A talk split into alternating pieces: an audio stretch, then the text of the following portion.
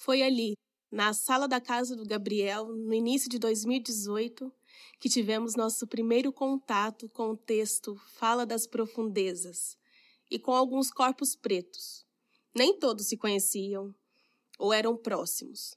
Algumas pessoas, assim como eu, já faziam parte do núcleo negro de pesquisa e criação, e outras foram convidadas a estarem conosco neste projeto. Eu me lembro que, quando terminamos a leitura, ficamos um tempo em silêncio, absorvendo tudo o que tínhamos ouvido. Era tão. tão nosso.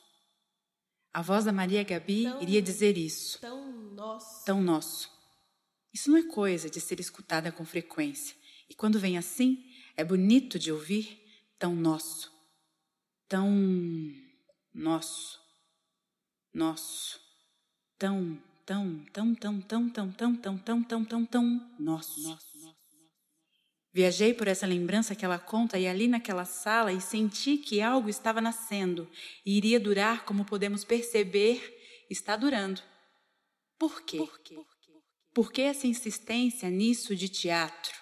Ou teatro é só um pretexto para outra coisa? O que seria então? Continuo na busca por entender. Continuemos Continuemos a escutar essa voz que trouxe estes dizeres tão nossos. nossos.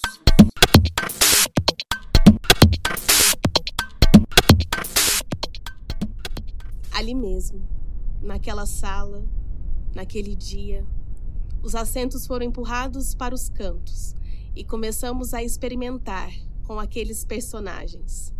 Dafina, Anelli, Tato Luísa, homem e coro. Jogamos e nos entregamos. Era nossa primeira vez como coletivo, mas parecia que a gente se conhecia há tanto tempo, olho no olho. O texto foi ganhando corpo, voz, vida. Era leitura, mas era leitura encenada. Como fazer, como agir, o texto estava nas mãos. Os olhos procuravam as palavras no papel, mas as palavras atravessavam nossos corpos e se transformavam em ação. O texto, papel, virou extensão das nossas mãos. Ele já fazia parte. E assim, meio que sem querer, as falas foram virando memória. em alguns momentos já não olhávamos mais o papel e deixamos os nossos corpos bailarem pela roda. Isso não era um problema, estava tudo bem. Sempre tivemos uma liberdade dentro do processo de criação. Liberdade essa que eu julgo muito importante, pois nos possibilitou muitas descobertas sobre os personagens e não engessá-los somente de uma maneira, mas podemos moldá-los a partir do jogo que estabelecemos entre nós atores e também pela troca com a plateia. Falando em plateia, depois de alguns meses imersos em ensaios, chegou a hora de estrearmos a leitura encenada. Ela fazia parte da programação da publicação da dramaturgia da peça. Era uma ação fomentada pelo PROAC Dramaturgias. A cidade era São Caetano do Sul, cidade natal do dramaturgo e diretor deste espetáculo, Gabriel Cândido. Raízes, memória, história. Era muito importante aquele dia para ele. A sua primeira dramaturgia sendo compartilhada ao público, em um espaço público da sua cidade, para sua família e muitas outras pessoas. O frio na barriga era mesclado de muita emoção e responsabilidade. O dia era muito importante. Como foi bom olhar nos olhos das pessoas e compartilhar a potência do texto Fala das Profundezas. Eu me lembro que o público era tímido e silencioso. No fundo, eu fiquei com medo de não ter comunicado, que eu gosto tanto desse texto. Mas quando foi acabando, eram tantos sorrisos, foi especial. Fomos de São Paulo para Minas Gerais, lugar que para mim é muito especial. É meu estado de origem, nascimento, crescimento e minha ancestralidade. Tá ali, em Minas. Viajar junto com o elenco foi primordial nos conhecermos mais, trocar experiências, conectarmos cada vez mais, só acrescentou para o trabalho. e poder compartilhar essa leitura na Segunda Preta, que é um festival muito importante para o teatro negro brasileiro, promovido por artistas pretos de Belo Horizonte. Estar com os nossos, trocar, fortalecer, foi incrível. De volta a São Paulo, realizamos a leitura mais algumas vezes, como na SP, Escola de Teatro, lugar de formação de muitas pessoas da nossa equipe, e na Parelha Luzia, quilombo urbano muito importante culturalmente e politicamente para a cidade de São Paulo. Durante a nossa apresentação na Parelha, um domingo à noite, a minha personagem ela dizia assim: Nossas memórias sofreram um processo de apagamento. Qual a data que tudo começou? Está acontecendo agora. Cuidado.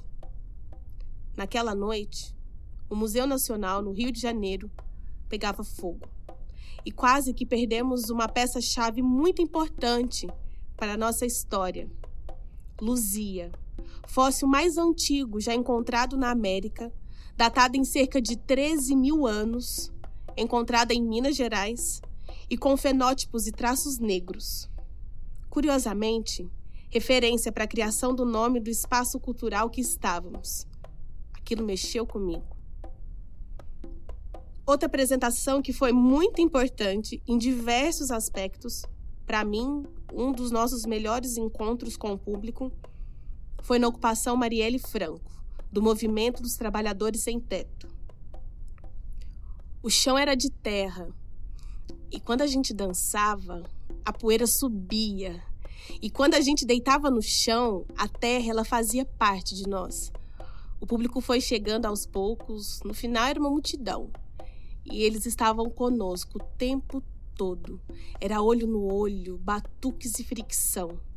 A plateia era parte de nós. Começamos contando a nossa história e logo começamos a ouvir respostas, depoimentos. O público também tinha o seu texto, também ele queria dizer, e nós ouvimos. Uma senhora contou para a personagem Luísa a história do seu filho, emocionada um grupo de mulheres entraram em cena para retirarem, mas elas entraram cantando. Foi lindo de ver, lindo. A troca foi intensa, calorosa e carinhosa. Quanta coisa eu aprendi aquele dia. Foi catártico. Ali o processo fez mais sentido. Entender sobre a disputa de territórios, a luta daquelas pessoas para ter o mínimo, o básico, para sobreviver. Eles eram os nossos personagens. Eles estavam nas profundezas. Ouvimos e vimos. Enfim, cada apresentação uma surpresa, uma descoberta. Ficávamos mais à vontade com os nossos personagens. Com isso, brincando mais com o texto, modulando ele nas nossas vozes, descobrindo novas possibilidades e subtextos. A leitura foi primordial para avançarmos para a próxima etapa. Agora o desafio era levantar um espetáculo. Não começamos do zero, já tínhamos muita coisa construída. Aqueles personagens já faziam parte dos nossos corpos. Já tínhamos conexão em cena, já conhecíamos a energia do público dizendo aquelas palavras. Guardamos em nossas memórias algumas reações que para a gente fez sentido. Agora era se jogar, deixar experienciar, experimentar e cada vez mais fundo nos nossos personagens e nas palavras do texto. Buscar mais subtextos, improvisar, sem medo. Deixar nossos corpos dançarem livremente por todo o espaço. E assim nós estamos fazendo, construindo, descobrindo, revivendo memórias do processo criativo que foi a leitura encenada, trazendo elementos que descobrimos durante as apresentações. Esses dias mesmo, eu estava assistindo a nossa leitura gravada e relembrando todo esse processo. É muito especial. Relembrar ações né, que fazíamos é muito bom. E também algumas músicas que a gente cantava durante a leitura e que agora elas não estão mais no espetáculo dá saudade e dá vontade de cantar de novo. E aí tentar entender por que, que elas não estão. Mas elas também estão dentro do nosso corpo.